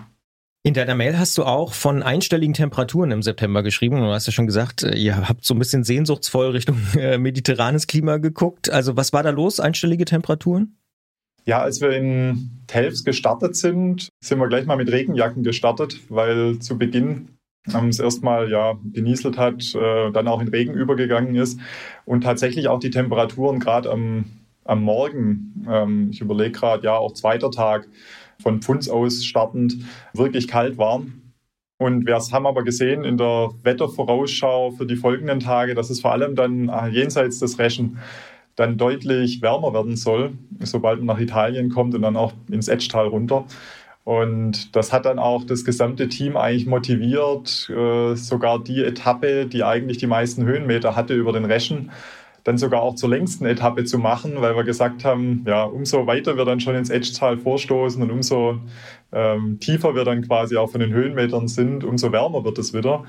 Und so haben wir dann tatsächlich auch die, ich sag mal, längste Etappe am Tag mit den meisten Höhenmetern gehabt und sind da 80 Kilometer von Funz nach Goldrhein im Edgetal geradelt, weil alle einfach auch in die Wärme wollten. Und das war ein toller Tag, morgens gestartet mit Überschuhen, äh, Regenmütze dem Helm und so weiter und äh, am Abend im Hotel angekommen und im Freien auf dem Liegestuhl liegen können äh, in Badeklamotten. Ja, also das war, war für alle dann auch so ein Highlight, dass irgendwann das Wetter besser wurde. Christian nickt ganz heftig, also zumindest mit dieser atmosphärischen Beschreibung kann er auch als Einzelfahrradfahrer äh, was anfangen. Ähm, was ich mich jetzt noch frage, Und auch ihr, mit dem Weg nach Italien, mit dem Weg nach Italien, Ja, ja. genau, Urlaub in Italien. Ähm, was ich mich trotzdem noch frage, ihr seid da zu viert auf einem Rad. Gibt ja Leute, die fahren irgendwie äh, eine Woche in Urlaub mit einem Rad und packen sich da schon wahnsinnig viel Gepäck dran. Aber wie packt man das Gepäck für vier Menschen an ein Quad? Wir fahren, wenn wir gerade solche Radreisen machen, im Normalfall dann mit vier Satteltaschen. Also einmal vorne am Lowrider, ähm, quasi an der, an der Gabel am Fahrrad befestigt, zwei Stück, dann zwei Stück hinten am Gepäckträger und haben dann noch äh, so einen ja, einrädrigen Anhänger hinten, einen reinen Gepäckanhänger quasi noch hinten am Quad befestigt, ähm, wo auch nochmal eine große Reisetasche drauf passt. Und so kommen wir eigentlich mit dem Gepäck ganz gut hin, ähm, ohne uns da zu sehr einschränken zu müssen. Und haben aber natürlich auch nur das Nötigste dabei. Ja, also für jeden eben irgendwie zwei, maximal drei Sätze Radklamotten. Ähm, und dann eben für abends, wenn man im Hotel ankommt, noch, sagen wir, zivile, zivile Kleidung. Aber ja, viel mehr ist dann auch nicht mehr dabei. Das klingt aber schon fast ein bisschen wie ein Bus, ne, von der Länge her. Ja, das Gute ist, dass äh, der, gerade dieser Bobjag-Anhänger, den wir da hinten mit dran haben, dass der sehr neutral hinterherläuft. Ja, also der schneidet jetzt nicht noch die Kurven, sondern der lenkt so ein bisschen mit ein und so weiter. Das heißt, um den muss man sich eigentlich gar keine Gedanken machen, wenn man irgendwo um Engstellen, Kurven und so weiter fährt. Der läuft neutral hinterher. Das Tandem oder das Quad in dem Fall von der Länge ist manchmal schon eine Herausforderung, wenn irgendwo auf Radwegen Drängelgitter montiert sind und ähnliches. Da kann es auch mal sein, dass man absteigen muss und das Quad dann auch mal ja, äh, etwas anheben, versetzen muss und so weiter, um da so eine Engstelle zu passieren. Aber in den allermeisten Fällen ähm, funktioniert das auch so. Wo es ja auch schon mit einem Zweisitzer, mit einem Tandem äh, eng werden kann, ist bei der Rückreise. Äh, wie habt ihr die eigentlich organisiert?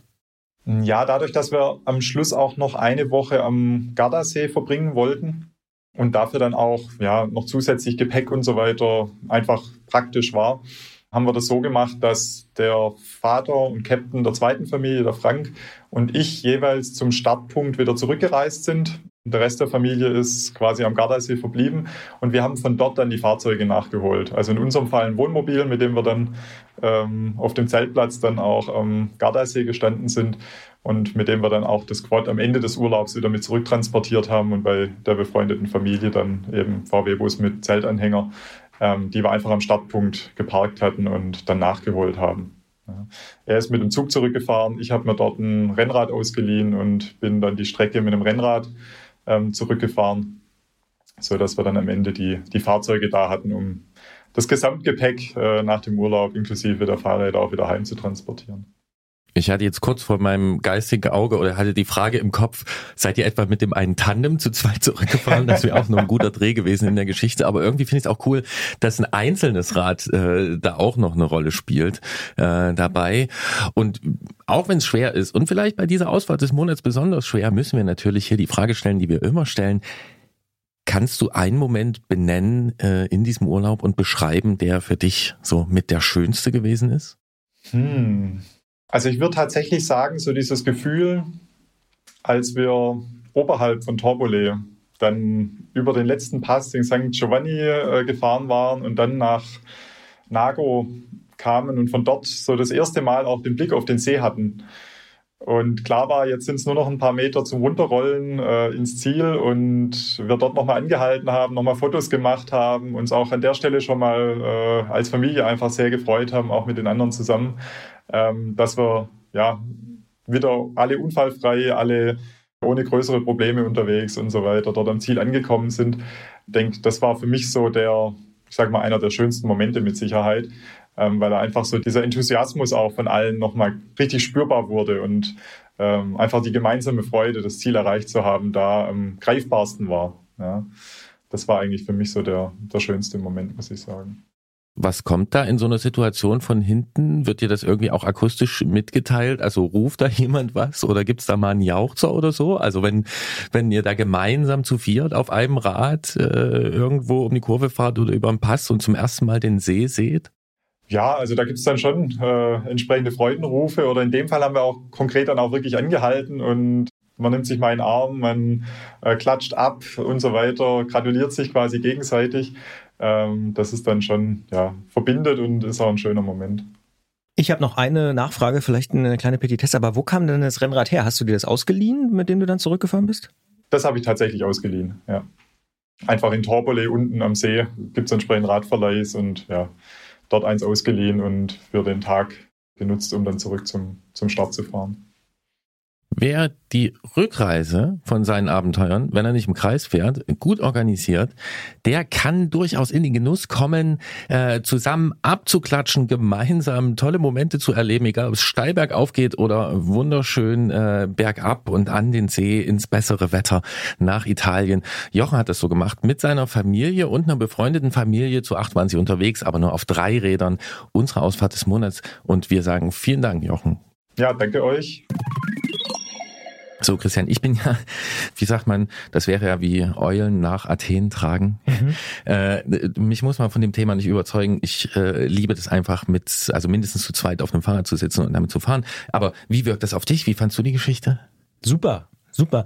Aber tatsächlich vor allen Dingen auch ähm, wegen der Strecke. Also so dieses äh, nach Italien über den Pass und so, das hat mich sehr beeindruckt. Ich finde aber auch tatsächlich auch dieser ähm, Familienaspekt äh, ist total cool. Also mein schönstes Fanerlebnis, dann zu sagen, ja, ich bin mit Papa und Mama über die Alpen gefahren auf dem Fahrrad, wo vier Leute drauf sitzen können ziemlich cool. Ja, ich fand es auch sehr cool, dass äh, Jochen seine Kinder nochmal gefragt hat, mhm. wie sie das so finden und dass die auch gesagt haben, ja, das zusammen was gemeinsam äh, ja, ja. zu machen, das finden die richtig cool. Und das ist ja dann am besten. Ne? Es soll ja nicht nur die Eltern ihren Nerdfilm da abspulen, sondern es sollte ja bitte möglichst allen Beteiligten Spaß machen und es klang wirklich danach. Ja, ja großer Spaß. Soll ich noch einen drauflegen, Christian? Bitte. Darf ich dir noch den... Den, den Fünfer? Nee, nee, einen Fachbegriff hätte ich noch. Ja, bitte. Für diese Kurbel hat er erwähnt, ne, dass der eine Sohn schon mit drei Jahren, glaube ich, oder mit vier Jahren schon mit drauf gesessen hat. Und dann dieses höher gesetzte Tretlager, Kiddie Crank nennt man das. Kiddie Crank. Mhm. Da wird quasi ein zweites Tretlager wird an Sitzrohr weiter oben angeflanscht und dann hast du, äh, sieht man ganz oft auf so Tandembildern, Familientandembildern, dann hast du da die... Das die, überträgt dann die Kraft nach unten. Genau, dann hast du noch eine Kette dazu mhm. und dann äh, rotiert da die Kiddie Crank. Ja, finde ich auch cool. Also, also die in dem Alter, Beine hochkrempeln noch. Nein, weil man noch eine Kette hat. Auf jeden Fall. Ja, ja. Muss ja aber das musst du machen. Dann musst beide, also wenn du hinten sitzt, beide Hosenbeine hochkrempeln oder Ach. ja. Ja, siehst du? Genau. Naja. Ja, so. Fenderline und Kitty Crank wird aufgeschrieben. Ja. Und wie gesagt, ich habe auch gelernt, äh, Drängelgitter hatte ich so in der Form auch noch nicht gehört. Ja. Das ist nochmal ein ganz eigenes Thema. ja, ey, wie sind Radwege, wie sind teilweise touristische Radwege angelegt? Und dann kommt da irgendein Feldweg und dann sind da so eine Gitter aufgestellt und da kannst du dich ja katzengleich, wie du das immer machst, drüber ähm, springen mit deinem Kuchenrad ja immer noch irgendwie durchschlängeln, aber ja. lass da mal Leute mit einem Kinderanhänger kommen mhm. oder lass mal Leute mit einem Lastenrad kommen ja, oder, oder lass so auch mal jemand mit dem Quad kommen oder jemand, der nicht so erfahren mhm. ist. Ähm, Müssen alle absteigen. Ja, also an mancher Stelle habe ich mich da schon sehr gewundert und gedacht, hier äh, Vielleicht müssen wir mal was ein über drängelndes Problem sozusagen. Die Kulturgeschichte des Drängelgitters mal äh, in einer eigenen Episode. In der Tat. Also ja. das, ja, ja, ja. Dem, dem, werden wir uns noch annähern. Ich kannte bisher nur das Hamburger Gitter hier so von Demonstrationen oh. und so. Oh. Steht das Drängelgitter? Sind die irgendwie verwandt? Aber das ähm, können wir vielleicht wirklich mal nochmal diskutieren. Ärgert mich tatsächlich auch oft. Vor allen Dingen kommen die ja meistens dann das zweimal Hamburger hintereinander. Gitter, nee, das Drängelgitter. Also das ist ja, ja. dann, ja, du hast den ja. Feldweg schon angesprochen, dann ist man einmal durch, dann muss man noch gleich wieder im nächsten. Naja. Ja. Was wir aber ganz klassisch in diesem Monat haben, ist ein Terminhinweis. Mhm. Und auch zu einer sehr klassischen Terminreihe, denn jetzt beginnt ja die Jahreszeit. Vor einer Weile hat man gedacht, mit dem Rennrad ins Gelände, ganz klar Cyclocross. Äh, heute denken viele Leute da vielleicht irgendwie äh, Gravelbike, aber nein, Cyclocross ist quasi einer der großen Einflüsse des Gravelbikes. Rundkurse, Schlamm, äh, Kuchen und Kleinmachnow. Äh, Kleinmachnow und Kuhglocken und richtig, richtig gute Stimmung ähm, bei einer sehr interessanten ein bisschen archaischen Sportart, äh, die kann man erleben. Und zwar gibt's eine neue Rennserie und die nennt sich Elektroland 24 Cyclocross Cup Powered by Wahoo. Ich habe es jetzt einfach mal so ausgesprochen und habe da die Sponsoren mitgenannt. Äh, findet im Südwesten der Republik statt. Das sind mehrere Rennen Terminen und ich glaube äh, sechs Stück oder so, wenn ja. ich mich nicht verzählt habe, ja. von Mitte Oktober bis Mitte Januar äh, geht es um Punkte für Gesamtwertung und das gelbe Führungstrikot gibt's auch und das klingt ziemlich gut und äh, wer dazu mehr wissen will oder vielleicht sich anmelden will für das erste Rennen am 17.10. in Bayersbronn oder andere Ausgaben, macht das einfach auf cyclocrosscup.de.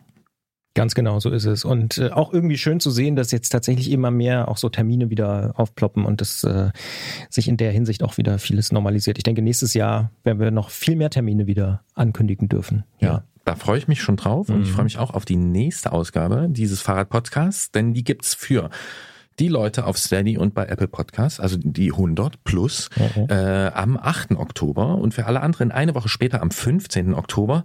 Bis dahin gilt wie immer antritt.detektor.fm mit Lob, Kritik, Anregungen und Ausfahrten und natürlich, wir haben diesen anderen Kanal, Christian hat's schon erwähnt. Instagram meinst du? Und da äh, muss ich auch nochmal, ich, ich sage jetzt mal doppelt Danke bei Insta. Wir haben vorhin schon Danke gesagt für die 500 Leute, die uns da folgen. Und ich sage nochmal Danke für die vielen schönen Geschichten, die ihr uns dort geschickt habt. Die schönsten Sommermomente. Und wir haben ja einige davon auch ähm, tatsächlich in den letzten Tagen und Wochen auch veröffentlicht und wollen dafür auch nochmal Danke sagen und suchen aber auch neue Geschichten. Und die haben was, äh, du wolltest was sagen, Gerolf? Ja, Ja? wir hätten gern in diesem Monat Schutzblechgeschichten. Ja, das kann also eine Regenausfahrt sein oder es kann auch eine Sonnenausfahrt sein, auch mit Schutzblech. Aber einfach Schutzblechgeschichten, vielleicht gibt's auch ein schönes großes Schlammloch, eine Pfütze, äh, was auch immer. Oder zeigt, besondere Konstruktionen, vielleicht besondere Schutzblechkonstruktion. Kabelbinder, weiß ich nicht. Eine besonders schöne Fenderline. Eine Fan Würde, würde, oh. würde mich auch sehr freuen. Wie sieht denn für dich eine schöne Fenderline eigentlich aus? Sehr symmetrisch, habe ich schon gelernt. Ja, na klar. Das ist der gleiche Abstand. Wenn du dann noch so eine Reifen mit so einer, mit so einer Tan-Wall hast oder so, also wo die, Was ist denn eine Tan Wall? wo der, wo der Reifen nicht äh, schwarz durchgefärbt ist, sondern wo nur die Lauffläche schwarz ist und die Seite etwas heller, gibt es in verschiedenen Tönen, dann sieht es natürlich besonders gut aus, wenn die Fenderline besonders gut eingerichtet ist, weil dort du natürlich die Abstandsunterschiede noch deutlicher siehst. Okay. Ja. Ja. Und es gibt Menschen, die sind mit dem Schicksal geschlagen, dass sie äh, ihre freie Zeit damit äh, verbringen müssen, im Internet Fahrradbilder anzugucken und denen fällt sowas auf. Und das ist wichtig. Ich glaube, ich kenne einen jedenfalls, der äh, solche Sachen auch macht. Mich würden auch skurrile Fahrräder mit Schutzblechen interessieren. Also wenn die Fenderline vielleicht besonders asynchron oder unsymmetrisch ist, wie gesagt, mit Kabelbindern und sonst irgendwie was, hat manchmal auch so seinen Reiz, finde ich. Wenn ich so Fahrräder sehe, denke ich auch manchmal, ach, ziemlich cool, irgendwie so komplett zusammengebastelt und so. Das Ratten. kann Ratten? Ratten. Ist das dein Fachbegriff? Ja, dafür? zum Beispiel kann man sagen Red Bike Mhm. Ja. und äh, genau, gibt's viele verschiedene. Also aber wir haben so viele Begriffe schon gelernt in dieser Ausgabe, wir können nicht noch mehr hinterher schieben. Nee, auf keinen Fall. Aber mich würde auch alles interessieren von euch da draußen. Schickt uns bei Instagram direkt einfach eine Direktnachricht ähm, und gerne erzählen wir eure Schutzblechgeschichten. Ich habe ja in dieser Episode, wie gesagt, auch schon gelernt, dass man über Schutzbleche wahnsinnig viel sagen kann und auch ja natürlich fotografieren kann und darüber sprechen. Mhm, Und du wolltest noch über ein anderes Thema sprechen, ne? Jetzt spielst du auf den Urlaub an, oder was? Ja, zum Beispiel dein Urlaub in Italien. Ja, also A war der super äh, und B, Spoiler, ich mache seit sechseinhalb Jahren, stimmt das? Ja, diesen Podcast. Ich habe mein Fahrrad nicht mitgenommen. Ich habe ein Geständnis zu machen. Ist völlig okay, Christian. Es, es kann passieren. Nee, Es- ist nicht, äh, nicht aus Versehen passiert, sondern äh, tatsächlich eine bewusste Entscheidung gewesen, einfach zwei Wochen mal ohne Fahrrad in Urlaub zu fahren. Und ich bin auch, ich will nichts Falsches sagen, ich bin auch nicht mit dem Fahrrad gefahren. Ja, du warst ja auch nicht allein im Urlaub, ne? Muss man Nee, sagen. genau. Ja. Ich war äh, mit meiner Freundin und einem Hund unterwegs und wir waren relativ viel zu Fuß, per Pedis äh, unterwegs, wandern und so. Aber, und deswegen wollte ich sagen, ich habe einen kleinen Fahrradtipp für alle Leute, die gerne Fahrrad fahren. Nämlich, wir waren in der Nähe der Euganeischen Hügel und das kennen tatsächlich nicht so wahnsinnig viele Leute. Die, die es kennen, ja, cool. Südlich von Padua gibt's in der Po-Ebene so ein, weiß nicht, ob man das schon Gebirge, also sagen wir mal eine Hügelkette, die so 400 bis 600 Meter hoch ist. Und da fahren wirklich wahnsinnig viele Italienerinnen und Italiener Fahrrad, egal ob Mountainbike oder Rennrad. Und ähm, ich muss sagen, ich habe da am Tag bestimmt 40, 50 äh, Leute gesehen, die auf dem Fahrrad unterwegs waren. Das ist wirklich eine coole Gegend. Ein bisschen viel Verkehr, muss man auch sagen, aber die Italiener sind ja doch relativ, äh, die aller, allermeisten jedenfalls, äh, vorsichtig, was, was Fahrradfahrer angeht. Schöne Gegend zum Fahrradfahren und das steht bei mir auf jeden Fall so auf der, wie nennt man das so schön neudeutsch, Bucketlist. Irgendwann will ich da tatsächlich auch nochmal irgendwie ein paar Tage Fahrrad fahren, weil das hat mich sehr, sehr angesprochen und schien auch so eine Gegend zu sein. Also wir haben selten Touristen getroffen zum Beispiel. Also Englisch war schon schwierig. Äh, Aber Kuchen kriegt man auch so. Ja. Ja, das zeichnet ja auch den Touristen aus, ne? Er will dorthin, wo keine Touristen sind. Ja, das ist ein, so ein ja. bisschen so ein Paradox auf jeden Ja, Fall. die Ja, Hipster sind immer die anderen. Erste Regel. ja. Absolut. Ja. Ja.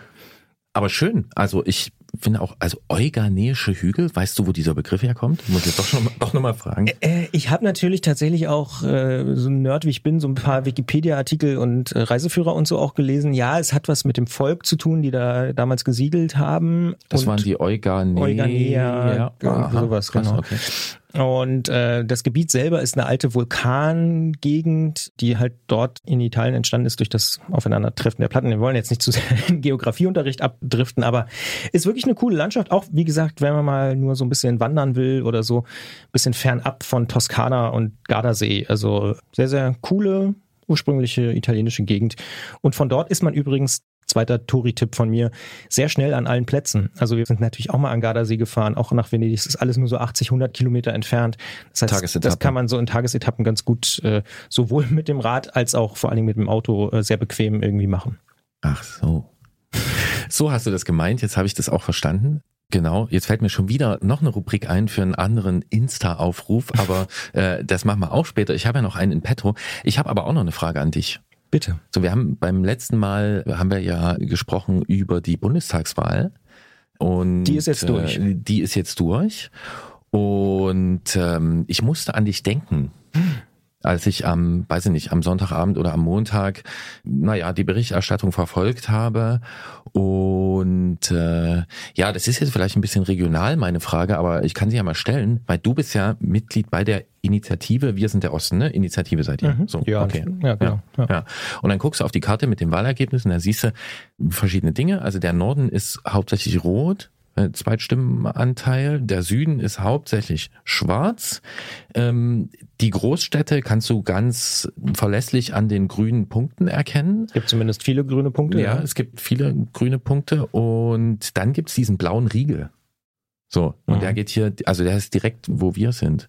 Und wir haben vorhin schon kurz drüber gesprochen. Wie erklärst du diesen blauen Riegel? Uh, wie ich ihn erkläre, das führt, glaube ich, äh, sehr, sehr weit. Okay, es war ein Versuch. Aber was mir, glaube ich, bei dem ganzen Thema wichtig ist, ist, ja, es gibt diesen blauen Riegel und da gibt es sehr, sehr viele Gründe und äh, kann man sehr, sehr lange drüber diskutieren. Können wir vielleicht auch kurz noch machen gleich. Ähm, ich will nur dafür werben, zu differenzieren. Was mich tatsächlich wieder da stört, ist, der Osten hat blau gewählt. Wenn man nämlich aber mal guckt, gerade der Norden von Sachsen-Anhalt, Brandenburg, Mecklenburg haben natürlich auch AfD gewählt, aber nicht in dieser Form, sondern das ist leider ein Problem von Sachsen und Thüringen, wo es deutlich stärker noch ist. Und ich habe dafür ja ganz verschiedene äh, Erklärungsansätze. Eines ist aber tatsächlich für mich zieht sich so ein bisschen durch, der aus Brandenburg kommt und irgendwann nach Sachsen gezogen ist. Ich habe schon das Gefühl, dass viele Menschen in Sachsen, man muss ja immer ein bisschen differenzieren, aber viele in Sachsen das lange wirklich nicht ernst genommen haben, dieses Thema Rechtspopulismus, Rechtsradikale. Ich kann mich an die 90er erinnern, wo wir in Brandenburg ständig so in der Schule Aufklärungsgespräche gehabt haben, politische Bildung, Initiativen, Opfer in die Schulen gekommen sind und so. Und in den Jahren, das habe ich damals tatsächlich so ein bisschen mitbekommen, gab es in, in Sachsen wirklich noch diese, äh, immer wieder diese Wortäußerung von Biedenkopf und so, die Sachsen sind immun gegen Rechtsextremismus. Man hat, glaube ich, wirklich lange Zeit dieses Problem nicht ernst genommen und ähm, ich Ja, habe das hat sich ja noch länger gezogen. ja, ne? ja, und Also ich habe das Gefühl, dadurch hat sich hier so viel verfestigt, so gerade in den ländlichen Regionen und Strukturen eben aufgebaut. Und wenn man dann genauer hinguckt, dann gibt es dafür so viele Beispiele, wo Dinge eben ja, scheiße gelaufen sind und wo es nicht gelungen ist, demokratische Strukturen in ländlichen Gebieten aufzubauen und wo Frustrationen dann aus unserer Perspektive natürlich in falsche Richtungen kanalisiert worden sind und so. Also da gibt es viele Erklärungen dafür, aber ähm, trotzdem, ja, natürlich ein Riesenproblem. Oder, wenn ich das so beifügen darf, als mein Eindruck oder meine Ergänzung, es gibt ja diese Leute, die demokratische Strukturen aufbauen wollen oder diese pflegen wollen oder ausbauen wollen. Aber mein Eindruck ist hier oft, dass die halt viel zu wenig unterstützt werden. ne? Und dass ich Ja. bemerke hier immer noch so diesen typischen Bürgermeister-Move, irgendwas ist passiert, weiß ich nicht, wird ein Fußballspiel überfallen, weil da irgendwie ein linker Verein anwesend ist. Und das nächste, was irgendwie der Bürgermeister erstmal sagt, ist, wir haben hier keine Nazis. So, also, also, und die Leute, die sagen, okay, wir müssen uns um das Problem kümmern, ähm, Die sind dann schnell wieder weg.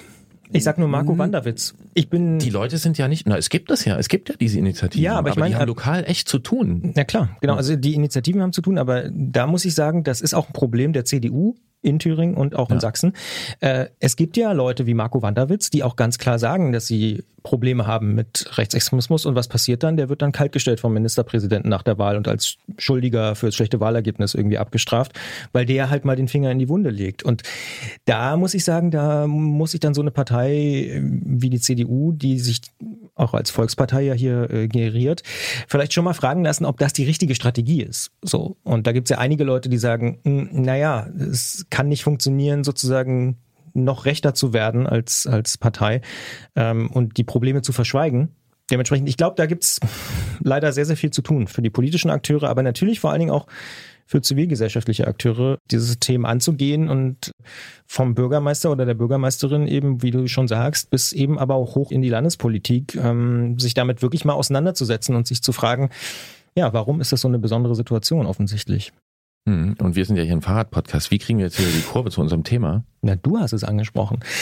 Ähm, na, ich, ich glaube, ja. was tatsächlich mir aufgefallen ist, wiederum, ähm, es ist ja auch ein Thema. Äh, viele Freundinnen und Freunde, mit denen ich Fahrrad fahre oder die Fahrrad fahren und mit denen ich mich darüber unterhalte, haben mir auch gesagt, wie krass das war, als sie jetzt mit ihren Fahrrädern unterwegs waren. Und ist man ja relativ weit unterwegs, wie auf einmal alle Wahlplakate blau waren in den ländlichen Regionen und so. Also wie auch, man merkt es ja auch beim Fahrradfahren, wenn man mal von Leipzig nach Dresden fährt oder äh, in der Um- Umgebung irgendwie, wie auch da politische Parteien das sozusagen ja, manchmal auch vielleicht vernachlässigen, dort Präsenz zu zeigen und irgendwie mit den Leuten ins Gespräch zu kommen und so.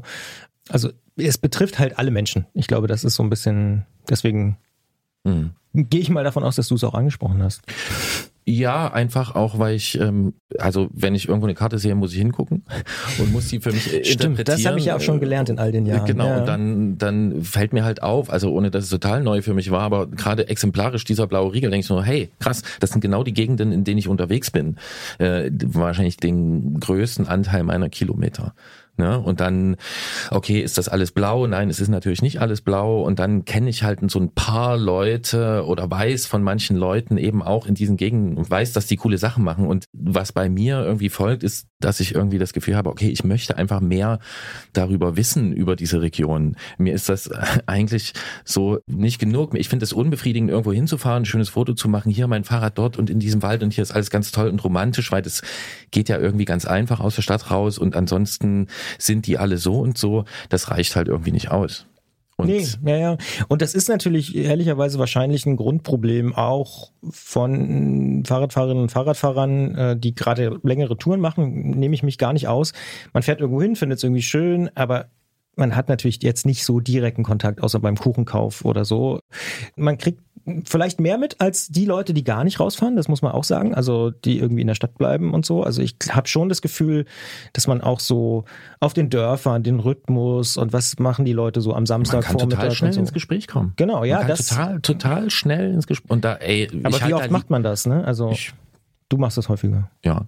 Ja, okay. Ne, ich fahre da häufiger durch tatsächlich einfach. Aber also muss ich mich so ein bisschen an meine eigene Nase fassen. Ja, ich komme da jetzt nicht so oft ins Gespräch, wenn kann ich ja jeder machen, wie er Ja, will und man kann ja auch einfach irgendwie dann Sport betreiben und dann fährt man da halt trainieren. Aber trotzdem finde ich es wichtig, dass es einen Austausch gibt, dass man voneinander weiß und dass man überhaupt erstmal versteht, was da so passiert. Ne? Weil das ist ja der andere Teil dieser Karte. Wir nehmen auf in Leipzig 2, das ist der Wahlkreis, wo ein linker Direktkandidat in den Bundestag gekommen ist und der Linken überhaupt den Fraktionsstatus den Arsch gesichert hat. gerettet hat, der S-Saver. So, und, und, und, die, und die Zweitstimmen sind hier grün gewesen. Und da gibt's ja irgendwie große Unterschiede. Und wenn es die gibt, finde ich es wichtig, sich damit zu beschäftigen, in den Austausch zu kommen, ohne dass ich jetzt sagen will, dass ich jedes Mal mich eine Stunde mit irgendjemandem Ja, ja. unterhalte. So, ne? Aber mich interessiert's einfach. Ja, da, da drüber ist ja das größere Problem Stadt-Land. Ne? Also ich glaube, das ist sowieso nochmal ein ganz anderes Thema, weil das trifft dann auch wieder, das ist auch in Baden-Württemberg und in Niedersachsen irgendwie ein Thema, dass die Leute halt oder viele Menschen auf dem Land auch das Gefühl haben, dass die in der Stadt und die, die da Mhm. irgendwie regieren, sie nicht Ja. mehr so richtig wahrnehmen, ernst nehmen, ins Gespräch kommen und so. Und ja, das, Und das- ist das ein großes ich- gesellschaftliches äh, Thema. Ja, und das, ich war gerade in diesem Frühling war ich sehr viel hier in der Region unterwegs und dann stehst du auch mal irgendwie in so einem Dorf und dann ist irgendwie da vielleicht so eine Bushaltestellenruine und da hängt vielleicht noch ein Fahrplan drin. Wenn der das überhaupt noch tut, dann stehen da drei Busse drauf. Und dann überlegst du dir halt schon so, ja, kannst du halt schön irgendwie jeden Monat in deinem Podcast erzählen, dass jetzt hier und Lastenrad und mm, mm, so. Hey, das geht einfach nicht so einfach. Nee. Das ist halt wirklich ein Problem. Ja, ja. Also sind wir wieder da, wir müssen uns mit dem Thema beschäftigen. Und zumindest dieses Stadt-Land-Ding, das ist uns äh, beiden wahrscheinlich bewusst, das haben wir hier noch nicht zufriedenstellend gelöst. Nee, da müssen wir wahrscheinlich in den nächsten Wochen, Monaten noch ein bisschen nachlegen. Genau. Ansonsten, ja, entschuldige bitte diesen kleinen Exkurs. Es lag mir auf der Zunge und ich finde aber gerade dadurch, dass du Teil dieser Initiative bist, bist du da für mich auch auskunftsfähig, auskunftsberechtigt. Und da du überhaupt manchmal schlaue Dinge sagst, interessante Dinge, finde ich, dann kann man das ja auch hier ins Mikrofon sprechen. Vollkommen in Ordnung. Aber wir müssen jetzt, glaube ich, den Abschluss dieses Podcasts hinbekommen. Äh, Christian will heute nicht mehr gelobt werden. Ich habe ihn vorhin schon so viel gelobt. Ähm, Danke fürs Lob, Gerolf. Ja, das hast du richtig gut gemacht. Und ich äh, habe, ich bin ja dran, ich habe einen Song ausgesucht. Ich habe mich aus zwei Gründen in diesen Song verliebt. So, das eine ist der Bass, der ist wirklich gut. Denn so diesen Basslauf, den schätze ich sehr. Und das andere, ich äh, so eine Textzeile und die heißt When I'm out of the dark, you can always count on me. Und das ist, ähm, ja, wir kommen jetzt in die dunkle Jahreszeit. Ich hoffe, dass man die ganze Zeit auf mich zählen kann. Aber ich weiß, wenn dann der Frühling wieder an Start ist, dann kannst du wirklich auf mich zählen und zwar immer. Und ähm, genau, ich freue mich ich dann schon. jetzt das nächste halbe Jahr. Aber nein, Nein, äh, es ist eine schöne, ein schönes Bild auf jeden Fall. Ja, Ähm, und es ist einfach ein super Song. Hör ihn dir an. Muss ich ja jetzt. Gothic Tropic, Stronger.